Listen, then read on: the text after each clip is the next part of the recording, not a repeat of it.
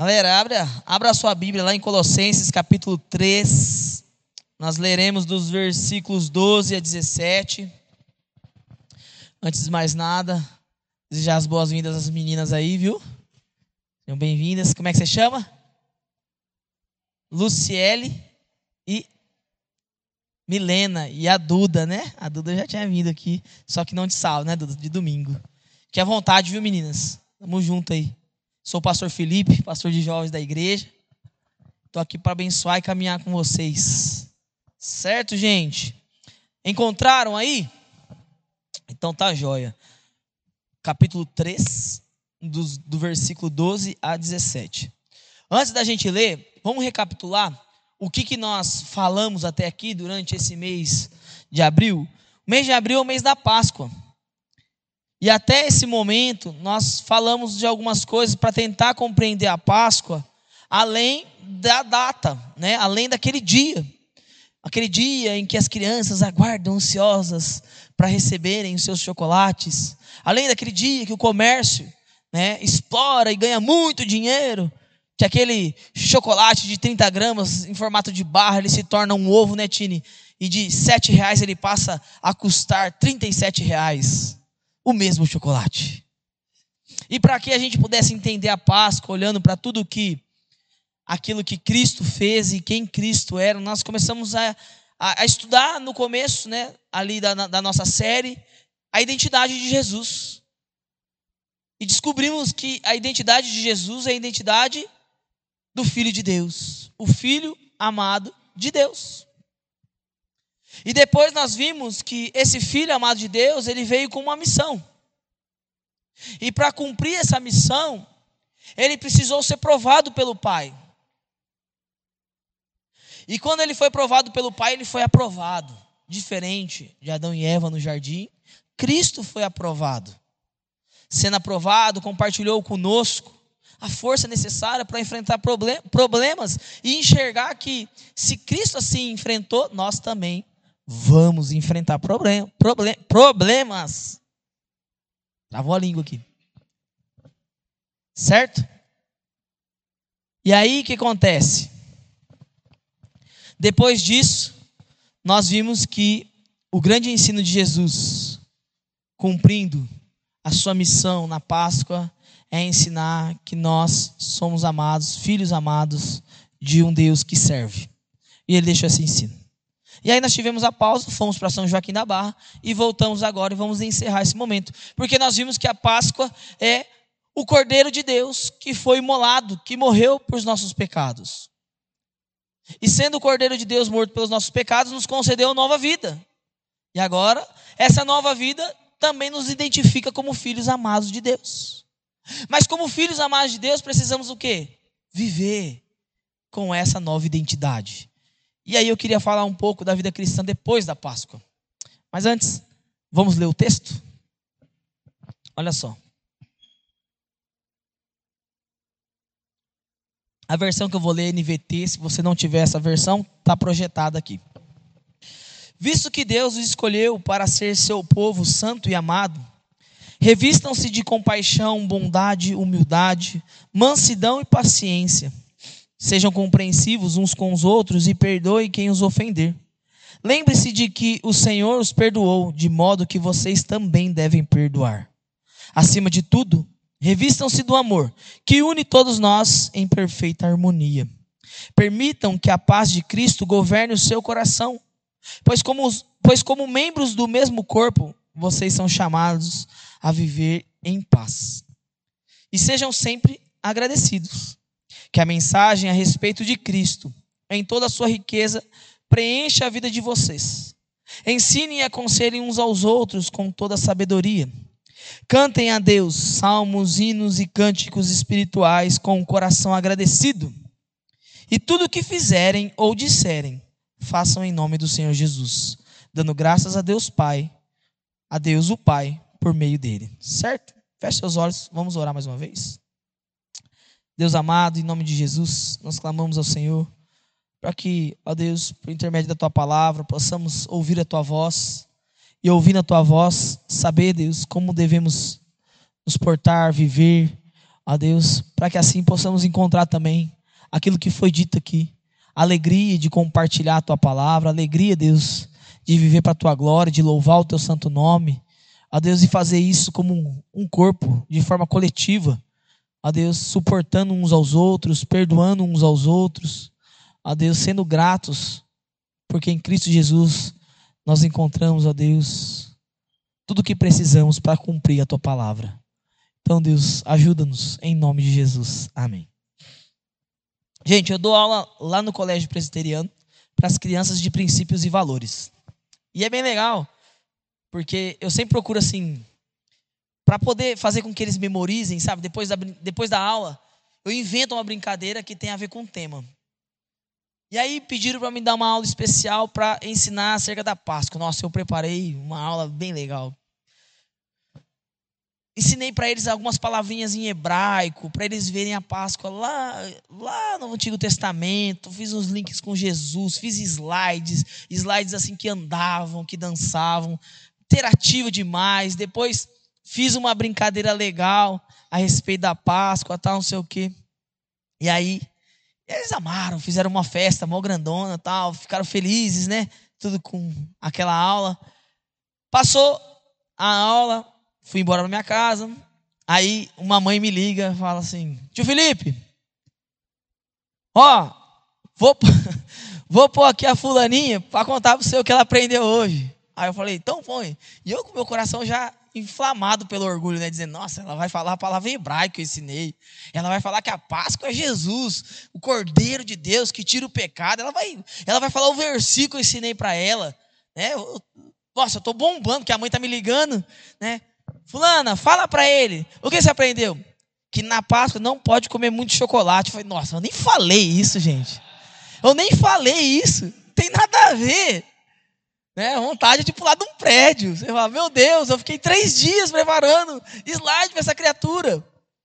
Mas por que eu estou contando isso para vocês e o que isso tem a ver com o que a gente vai falar? Porque muitas vezes a nossa vida, sem a compreensão correta da Páscoa, é como se Páscoa fosse somente não comer muito chocolate. Como se Páscoa fosse somente, só tivesse só, só conexão com essa realidade. E parece assim, bobagem, mas é, a realidade, porque Páscoa, meus irmãos, para nós cristãos, é todo domingo. Se a Páscoa é o Cordeiro de Deus, tirando o pecado do mundo, se a Páscoa, ela entra no lugar do êxodo, ela entra no lugar, daque, vamos dizer assim, daquilo que é, foi representado ali. Quando Deus havia dito ao Faraó que era para liberar o seu povo, se não liberasse, né, o anjo da morte passaria, e para que os filhos de Israel fossem poupados, o sangue seria passado nos umbrais, e eles deveriam celebrar essa, essa festa de modo perpétuo para que eles sempre estivessem vívido nas suas memórias. O que Deus fez por eles para livrar, para livrá-los da morte. Irmãos, Cristo Jesus, ele tornou esse evento na ceia. E a Bíblia diz que na última Páscoa, no momento do pão, ele pegou o pão e disse: Olha, esse será o meu corpo. Ele pegou o cálice e disse: Olha, esse será o meu sangue. E a partir dali disse: agora vocês vão fazer isso em memória de mim.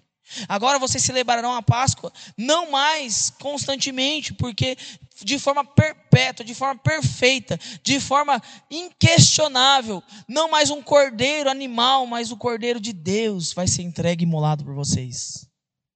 E reconhecendo isso, entendendo isso, por toda a Escritura, nós deveríamos, todos os domingos, lembrar de que para que nossas vidas fossem poupadas, não mais um sangue de um animal, mas o sangue do Filho de Deus foi aspergido nas nossas vidas. E sendo assim, as nossas vidas deveriam ganhar essa nova identidade. E aí, eu quero dizer para você o que esse texto tem a ver com essa realidade. Esse texto tem a ver com a nossa realidade, porque Paulo está ensinando à igreja de Colossenses algumas coisas importantes. Paulo está ensinando para eles, em primeiro lugar, que a cruz nos trouxe a certeza de uma nova vida. E quando você vai estudar a carta de Paulo aos Colossenses, você vai perceber a centralidade da cruz e de Cristo na vida da igreja. Uma igreja que reconhece a Páscoa e reconhece que o Cordeiro da Páscoa é Jesus Cristo, ela começa a viver nessa nova realidade. Primeiro, olhando para a cruz vazia e dizendo: há uma nova vida, porque aquela cruz se esvaziou. Uma segunda realidade que nós encontramos é que Jesus deixou um padrão para que essa nova vida fosse vivida. Para que ela não fosse vivida de qualquer maneira, o padrão é que agora nós somos servos de Deus.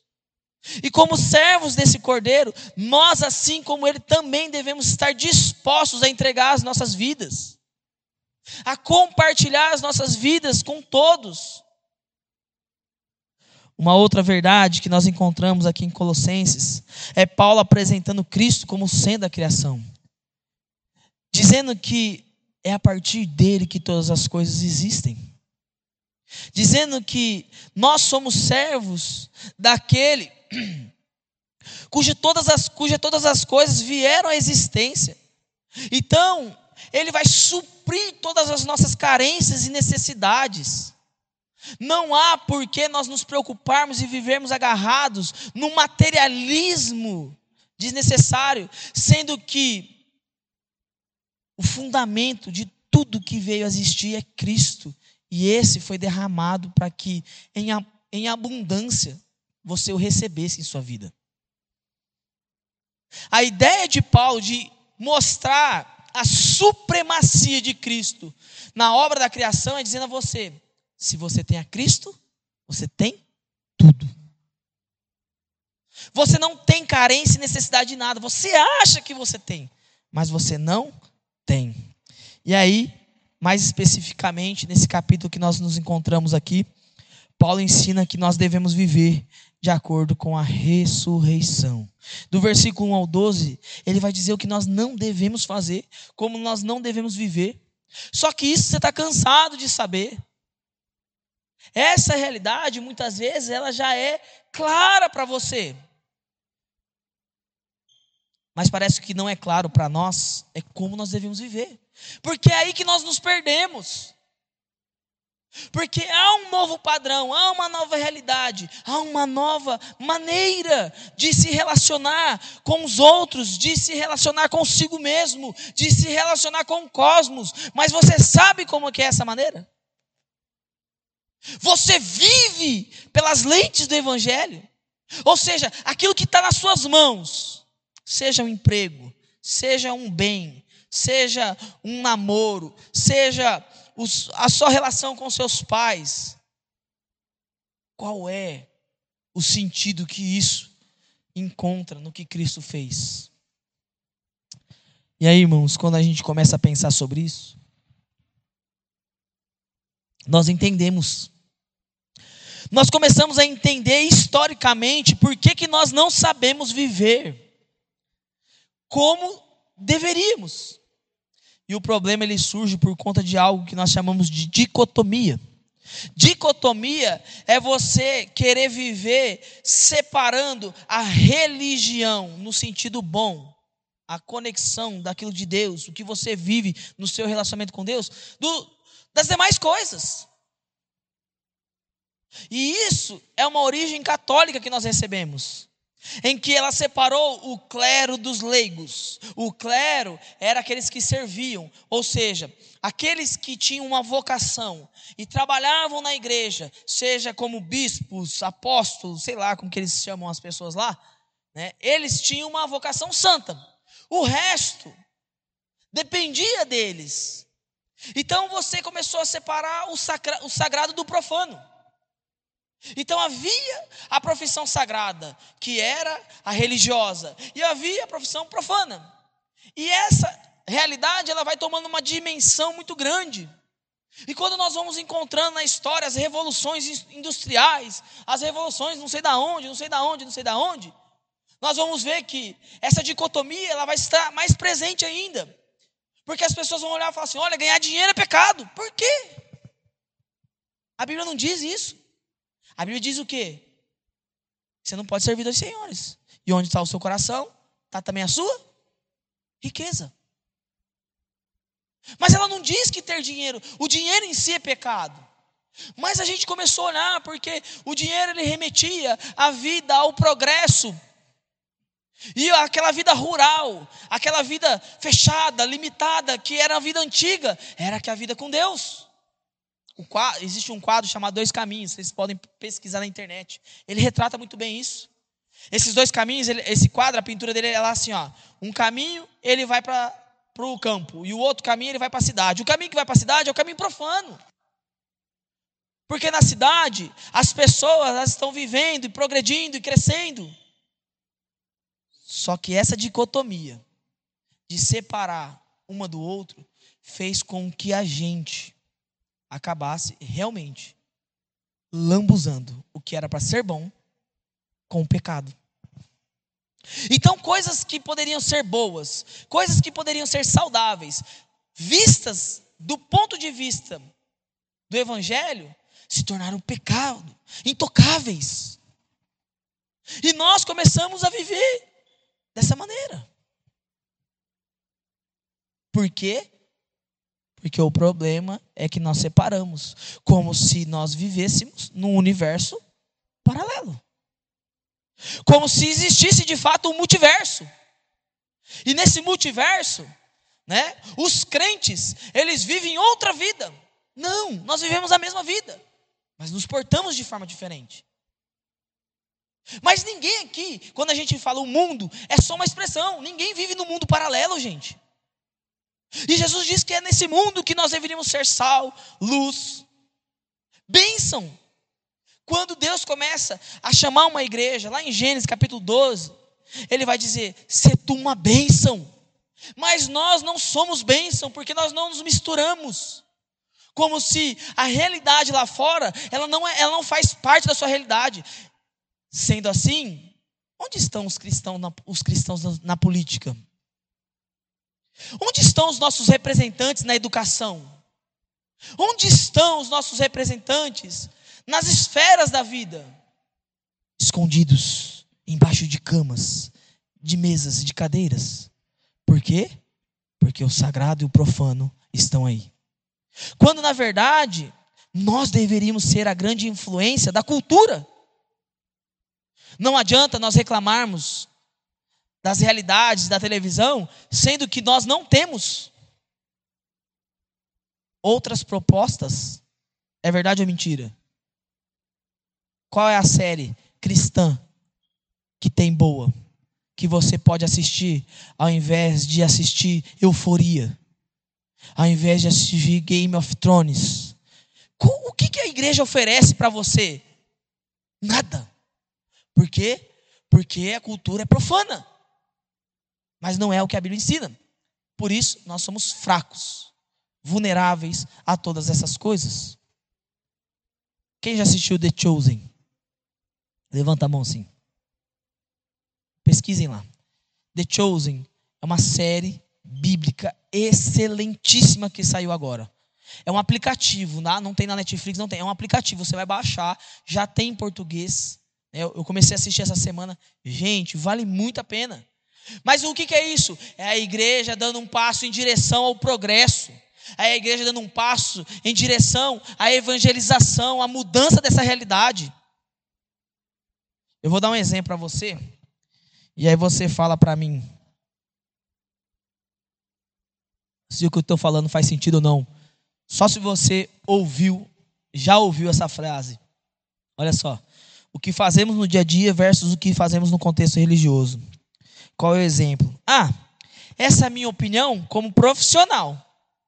Mas a minha opinião como crente é outra. Como se você tivesse que ter duas vidas. Não. A sua opinião como profissional tem que ser a sua opinião como crente. Se ela não é, você está vivendo uma dicotomia. E qual é a resposta para isso, gente? Para um cristão autêntico, não pode haver divergência entre a minha fé e as demais esferas da minha vida. Por isso, nós vamos observar três coisas que Paulo aconselha os colossenses. A primeira coisa que nós vamos observar aqui é a graça de Cristo. E quando eu falo a graça de Cristo, eu vou te fazer uma pergunta e você vai pensando aí para você, certo?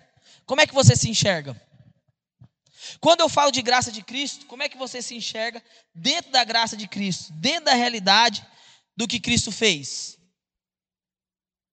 Paulo dá um caminho para nós. Paulo ele lista quem nós somos, nós já falamos disso. Mas nós vivemos uma realidade muito triste, Renan. Nós vivemos um milindre. Nós não nos enxergamos como um povo que foi escolhido por Deus. Nós muitas vezes ficamos assim, buscando ser escolhidos pelas, pelas pessoas, porque nós não, nós não nos identificamos como um povo que Deus escolheu. E aí ele vai dizer, lá no versículo 12: Visto que Deus os, os escolheu. Você não escolheu Deus, Deus te escolheu. Você não está aqui porque você falou, hum, sei não. Eu acho que eu vou escolher Deus. Ah, né? Já tentei outras coisas. Não, a Bíblia diz que quem te convence é o Espírito Santo.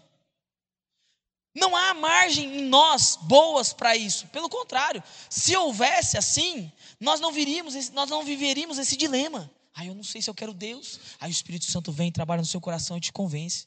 Porque Deus te escolheu. Porque Deus insiste com o teu amor. Porque Deus insiste em fazer com que você perceba a graça dele.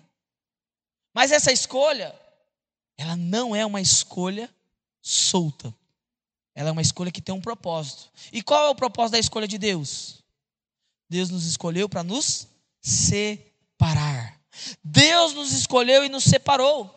Olha o que ele vai dizer no versículo 12: ele vai dizer assim: Olha, visto que Deus vos escolheu para ser seu povo santo. Deus nos escolheu para ser o seu povo. Deuteronômio capítulo 7, versículo 7 vai dizer: Não não vos escolhi porque dentre os povos fostes os maiores, mas até porque dentre os povos vocês eram os menores, mas porque eu vos amei, porque eu vos chamei. Nós lemos isso em Romanos, capítulo 1, versículo 7, no começo desse culto. E quando nós falamos de escolha, de separação, nós estamos falando da palavra santidade. Ou seja, lá em Êxodo capítulo 19, no começo da aliança de Deus com Abraão, ele vai dizer assim: Olha, vocês serão para mim um reino de sacerdotes, um povo separado, escolhido, um povo para evidenciar a graça, para manifestar o meu caráter. E lá em 1 Pedro vai dizer o que? Vós sois raça eleita, sacerdócio real, povo de propriedade exclusiva de Deus. Por quê? Porque Ele fez vocês, Ele escolheu vocês e Ele separou cada um de vocês. Então, quando nós falamos, como eu me enxergo? Eu me enxergo como alguém que é escolhido, como alguém que é separado, mas também alguém que é amado. Ele diz isso, não diz? Está aí na Bíblia sua, não é eu que estou inventando. Povo, seu povo santo e amado. Um povo santo e amado. 1 João capítulo 4, versículo 19: Não foste vós que amaste a mim, e eu que vos amei. Antes de você amar Deus, Deus te amava. Deus te amou. Por isso Cristo morreu no seu lugar. Então como que você se enxerga? Sabe por que nós vivemos uma dicotomia? Porque nós não conseguimos nos identificar como um povo desta maneira. E por fim, nós encontramos aqui mais uma verdade: um povo perdoado nós carregamos uma culpa que Cristo já carregou na cruz. Nós continuamos vivendo como um povo culpado. Há um peso, há uma carga, e Jesus diz: Vinde a mim, todos vós que estáis cansados e sobrecarregados. Mas nós continuamos carregando o fardo da culpa. Agora, se nós nos enxergássemos da maneira com que a graça de Cristo se apresentou para nós, nós pararíamos de implorar para que as pessoas nos notem, de implorar para que as pessoas nos escolham e nos aceitem. E eu queria aplicar isso dizendo isso para você. Para com isso, gente. Para de querer tomar molde da, do mundo, tomar molde das coisas de fora. Olha quem você é. Não se enxergue mais. Eu vou falar micróbio aqui, estou com medo de falar errado. É micróbio mesmo? Tô falando certo, é micróbio? Como micróbio? Um serzinho pequenininho, um piolho. Comece a se enxergar, gente, como filho e filha de Deus. Você foi amado. A Páscoa, o pós-Páscoa, ele traz essa realidade, essa verdade para a minha vida e para a sua vida. Nós, nós fomos amados de tal maneira que Deus entregou o seu filho para te dar uma nova identidade para te dar uma nova realidade, para fazer com que você se perceba não mais, não mais apenas como um miserável pecador, mas para fazer com que você se perceba como alguém amado de Deus. E aí, eu queria compartilhar com vocês uma frase, uma frase reflexiva que diz assim: ó, entender quem eu sou me fez enxergar que o mal no mundo existe por causa do pecado, que o meu pecado que o meu coração, pecador, também é parte do problema do mundo, mas que em Cristo sou amado e recebi o perdão para viver e enxergar uma nova vida. Sabe como você deve se enxergar? Uma nova criatura. Uma criatura que tem a mesma identidade do Filho de Deus. Seguindo adiante, quando nós percebemos que nós recebemos para enxergar uma nova vida, ou seja, quando eu me percebo como alguém com uma nova vida, isso deve que ele deve ser expressado de uma nova maneira. Por isso, na sequência, depois de Paulo apresentar a identidade, Paulo vai falar acerca do dever. Qual é o nosso dever? E quando nós falamos, Lequim, do, do nosso dever, nós precisamos entender como nós enxergamos os outros. Porque o nosso dever, ele está relacionado às outras pessoas. Não só a nós mesmos. Lembra? Nós amamos Deus amando pessoas. Então, se eu fico mandando os outros para o inferno, é porque talvez eu ainda me sinta como alguém que vai para o inferno. E qual é o nosso dever? Como nós devemos nos perceber? Como nós devemos olhar para essa realidade? E aí eu gosto muito do termo que ele vai usar né, ele vai dizer: olha só, é, povo santo e amado, revistam-se de compaixão, bondade, humildade, mansidão e paciência.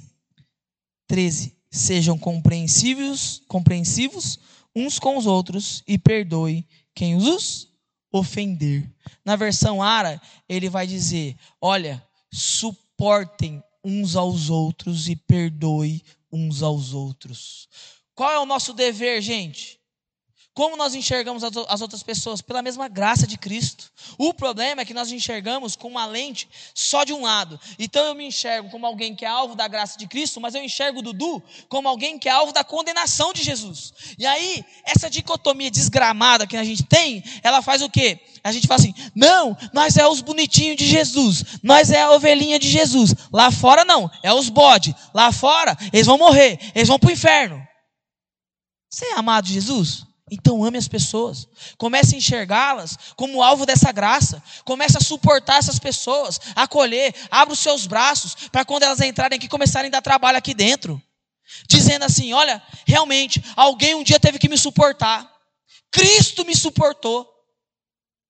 E ele vai dizer: porque vocês foram perdoados, perdoe também os outros. E a oração do Pai Nosso vai dizer também: a mesma coisa. Só que nós só queremos ser perdoados. Não há perdão mútuo. Qualquer coisa que os outros falam, eu sou crente, mas eu não sou otário. Se falar comigo, eu estou na cara também. Vou contar um mau testemunho meu aqui, gente. De hoje. É de hoje, que eu sou pecador também. Específico.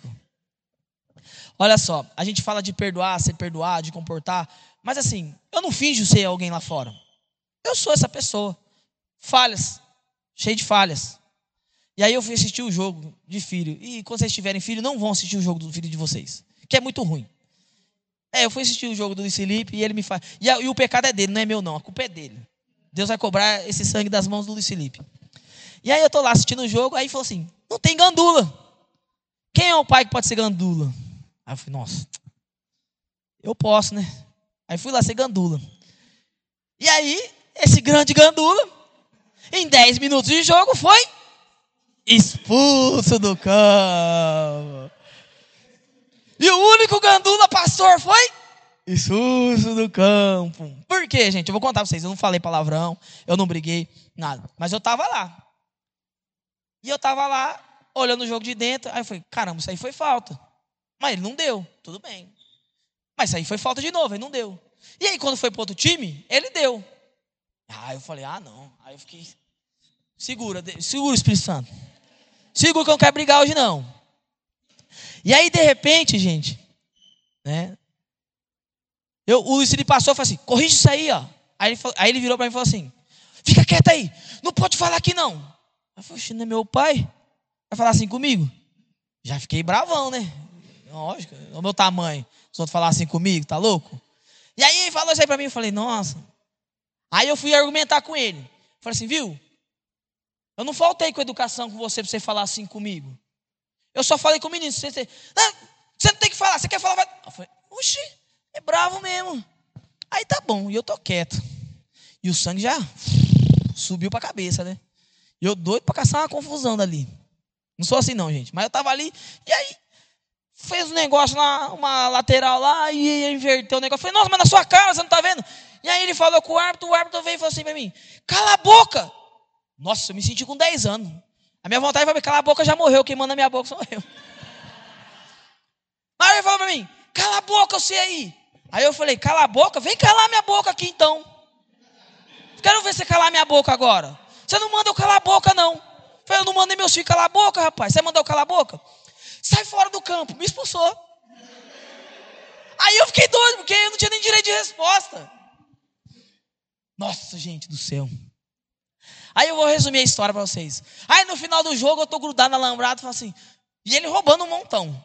Ele tá roubando mesmo, sabe, gente? Futebol é assim rouba para os dois lados lá, mas nós só, só acha que é justo para o nosso. E é o exemplo que eu quero dar. E ele lá nos dois lados, e eu falei, juiz, seu, seu, seu. Aí, aí eu vou embora. Eu vou embora porque já cheguei no meu limite.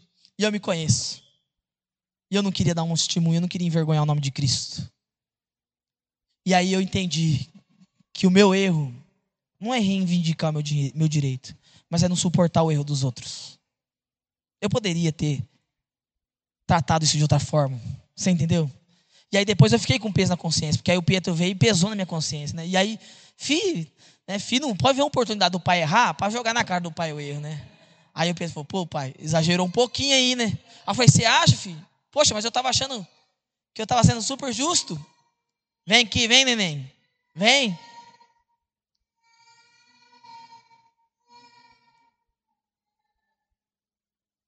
Então, olha só, gente. Eu não suportei. Eu perdoei, tá? Não tem não guardo mágoa, não, guardo mágoa, nada não. Né? Só não quero ver mais na minha frente, tô brincando. Só se eu ver, eu dar um soco. Mentira. Mas eu queria, naquela hora eu queria. Então eu, eu suportei e eu parei para pensar, falei, poxa vida, né? Se eu erro, eu quero que as pessoas sejam graciosas comigo. Mas por que, que eu não fui gracioso com ele quando ele errou? E é isso que ele está falando. Agora, você sabe como que nós como que nós vamos conseguir suportar e perdoar as pessoas? Aí ele vai dizer: revistam-se. A palavra revestir, ela significa, sabe o quê? Tirar a roupa velha e colocar uma nova roupa. De revestir mesmo. De colocar outra roupa. E qual roupa que ele vai dizer para nós colocarmos? Olha lá, ó. Vamos ver como que nós devemos fazer? Revestindo-se de misericórdia, bondade, humildade, mansidão, longanimidade e amor. O que, que é isso, gente? Frutos do Espírito. Sabe qual que é a nova roupa? É o Espírito Santo. Você está cheio do Espírito aí? Cheio do Espírito, filho, você não vai dar cambalhota, não.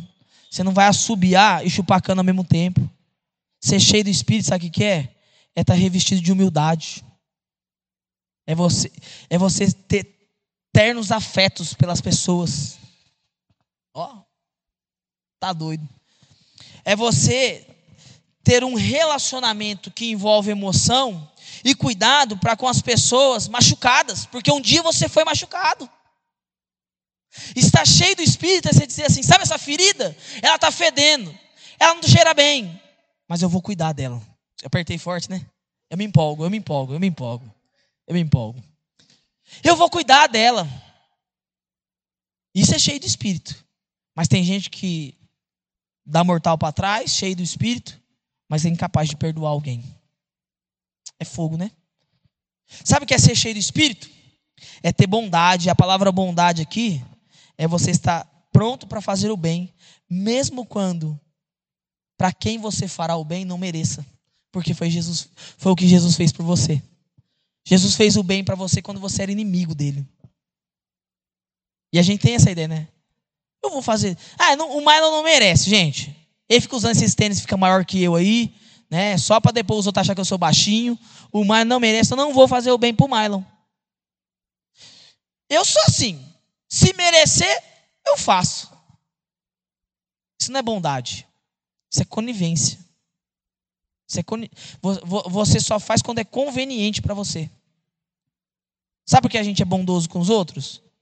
Porque dá um prato de, de, de, de sopa para o mendigo e tirar uma selfie, dá like. Mas se não der like, eu não vou ficar dando prato para mendigo, não. Ah, pô, vagabundo aí. Podia estar tá trabalhando, tem saúde, olha lá o abração gordo dele lá. Sabe o que é cheio de espírito? É ser humilde. E você sabe o que é ser humilde? É ter uma postura de submissão e prestatividade. Olha que loucura. Teve um dia que tinha um cara lá, no, lá em Limeira, quando eu era pastor. Não era pastor, não, era só seminarista lá. Na época eu já era seminarista até. Aí esse, esse amigo aí falou assim que ele queria ser pastor, que ele queria ir pro seminário. Olha só, gente, presta atenção aqui. Queria ser pastor, queria ir pro seminário. Aí beleza. Aí eu disse para ele assim: Ô cidadão, dá uma força para nós, nós vamos levar os lixos lá para fora. Teve uma festa, um evento grande na igreja. Vamos levar. Ele falou: Sabe o que ele falou para mim? Deus me free. Ah, primeiro assim, né? Vira homem, né, filho? Fala não, vira homem, né? Deus me free. Aí eu falei assim: Deus me free? Tá louco da cabeça? O que, que é Deus me free? Ué, por que, que você não fala? Não, aí tá doido. Eu vou ficar levando lixo? Meu irmão, e daí? Ah, vou inventar um nome aqui. A Maria pega o lixo toda semana e coloca lá e lixo, inclusive, que você joga. Por que você não pode fazer isso no dia que ela não está aqui? Não é humilde. Não é prestativo. O humilde, não importa com que ele vai servir, ele quer servir. Ele quer fazer a obra. Sabe o que é estar tá cheio do Espírito? É ser manso. Jesus era manso. Sabe o que é ser manso? é você realmente suportar ofensas sem reagir. Eu não fui manso hoje.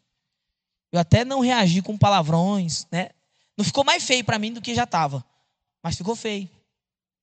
Eu deixei, me eu deixei me levar pela minha emoção. Nós não temos que ser perfeitos, gente. E eu não me culpo por isso, não. Eu estou em paz com isso. Eu não acho que eu sou menos crente por isso, não. Mas eu pedi a Deus, Senhor, me ajuda a fazer diferente no próximo jogo. E eu estou pensando seriamente, talvez no outro jogo nem ir. Até que o meu coração seja tratado. Até que eu aprenda a me revestir de todas essas características.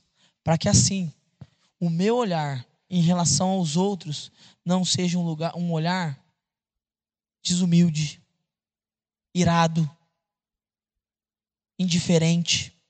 Então, o nosso dever é olhar para as pessoas como Cristo nos olhou, gente. Cristo nos olhou com um olhar de graça. Cristo nos olhou com um olhar cheio de amor.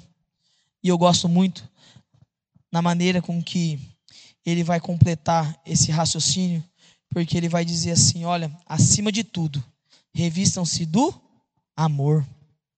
Sabe por quê? Porque o amor, ele vai unir todas as coisas. Olha que legal essa frase do Francis Schaeffer. Ele diz assim, ó: O amor é a graça que liga todas as outras graças. O amor é o mais importante aspecto da vida do cristão. O amor é a evidência cabal do discipulado. O amor é a apologética final. Francis Schaeffer. O amor é, sabe que é apologética? É a defesa da fé. No final das contas, se não houver amor, gente, todo o nosso esforço para defender a nossa fé vai por água abaixo. Paulo, em 1 Coríntios capítulo 13, vai dizer isso. Se não houver amor, de nada adianta. Você tem amado mesmo como Cristo te amou? E aí, meus irmãos, quando nós começamos a olhar para as pessoas a partir do nosso dever em relação a elas, na perspectiva do que Cristo fez por mim e por você, nós começamos a desfrutar do impacto dessa mudança. E sabe qual é o impacto dessa mudança? É como você enxerga o mundo, como você vai se relacionar com todas as outras coisas no mundo, é como você vai fazer para viver e proclamar o Evangelho. E aí nós vamos começar a perceber que o Evangelho é a nossa lente, que Deus é o nosso parâmetro, é o parâmetro de tudo e de todos. Ou seja, como eu devo amar, como Cristo me amou, como eu devo perdoar, como Cristo me perdoou. E quando eu começo a colocar Deus como parâmetro para tudo, a palavra de Deus, aqui em Colossenses, capítulo 15, vai dizer que a paz de Cristo vai começar a governar a minha vida. A paz de Cristo vai começar a governar a sua vida. E o termo original, ela vai se tornar um árbitro. Um árbitro como o da partida lá, que ao invés de apaziguar e trazer equilíbrio, ele trouxe um tumulto ainda maior para a partida. Mas esse árbitro aqui não. A palavra de Deus trazendo paz ao meu seu coração, Dani, ela vai trazer, sabe o quê? Tranquilidade para no meio da diversidade do problema você enfrentá-lo. Ela vai exceder o entendimento humano. A paz de Deus que governa a vida do crente é aquela pessoa que quando ela está passando por um dilema na vida dela, passando por uma dificuldade na vida dela, ela está tranquila. Porque ela diz: Olha, eu perdi o controle, mas Deus não. E quando a paz de Deus ela habita, né, um detalhe, cuidado com a falsa paz, que eu ia esquecendo. Porque essa paz de Deus não é aquela paz, ah, eu nem ligo. Às vezes é só você não ligar é indiferença mesmo, viu? A paz de Deus não é indiferença, não. A paz de Deus é você estar tranquilo mesmo. Mesmo quando outros são preteridos, preteridos e você não. Mesmo quando outros são amados e você não pelo mundo. Porque Jesus disse: Tende por motivo de muita alegria quando vos perseguides por causa do meu nome. Então a paz de Deus é a segurança que nós temos que Deus está no comando, tá certo? E aí quando nós temos essa segurança, a Bíblia diz que a palavra ela vai passar a habitar nosso coração, ela vai fazer morada no meio do seu coração. E a palavra de Deus, quando ela habita no nosso coração, ela impulsiona a gente para duas coisas. Quais coisas? Está aí na Bíblia. Quem responder, eu vou mandar o Cauã buscar uma água lá. Qual é? E habite em vós ricamente a palavra de Deus. E aí a palavra de Deus habitando, duas coisas ele vai dizer aí. Cadê o Dudu? Para não envergonhar. O Gabriel já foi embora. O que, que é, gente? Está aí. Na sua Bíblia, não é eu que estou falando nós vamos passar a ensinar e aconselhar uns aos outros. E você sabe por que, que nós precisamos ensinar e aconselhar uns aos outros a partir da palavra de Deus habitando no nosso coração? Porque a palavra de Deus, ela faz você enxergar quem você é. Porque a palavra de Deus faz você enxergar como é o seu, qual é o seu dever em relação aos outros. Porque a paz de Deus vai fazer você enxergar que todo mundo é governado e dirigido por Deus e não pela sua vontade. E aí você vai ensinar as pessoas de acordo com a palavra e não a sua opinião, não a minha, porque o que eu estou falando para vocês está aqui, ó. Eu mostrei em cada versículo, não é minha opinião, é aqui, ó. É a Bíblia que está dizendo para vocês. E aí vocês se aconselham, vocês se edificam, vocês crescem. E aí nessa realidade, vocês me encontram dentro de um estádio, chateado, furioso por causa de bobagem de futebol, e a Júlia vem e diz: Pastor, calma, Calma, pastor. É só um jogo. E aquilo volta o meu pezinho no chão e me faz me enxergar de novo como alguém alvo da graça de Jesus Cristo. E você sabe qual é a conclusão de tudo isso? Qual é o resultado? Ele vai dizer: o resultado é louvor e gratidão. E a gente ensina e a gente canta e somos gratos a Deus porque nós somos igreja e a gente ensina, a gente canta e nós somos gratos a Deus porque Ele nos amou, Dani. Ele separou você, Gi. Porque você não precisa viver no padrão de qualquer pessoa. Porque a sua beleza, ela excede milhões. Porque você é filha amada de Deus, Mariana. E aí você louva a Deus não porque Ele faz, mas porque Ele é. Quem Deus é nas nossas vidas. Eu vou caminhando para o fim, gente. Concluindo essa ideia com uma frase de Abraham Kuyper que diz o seguinte: Não há um centímetro quadrado em todo o domínio de nossa existência humana sobre o qual, que é soberano de todos, não clama meu. Sobre o qual Cristo, que é soberano de todos, não clama meu. Não há nada na existência do universo, das pessoas, que não pertence a Cristo. Todas as coisas pertencem a Cristo.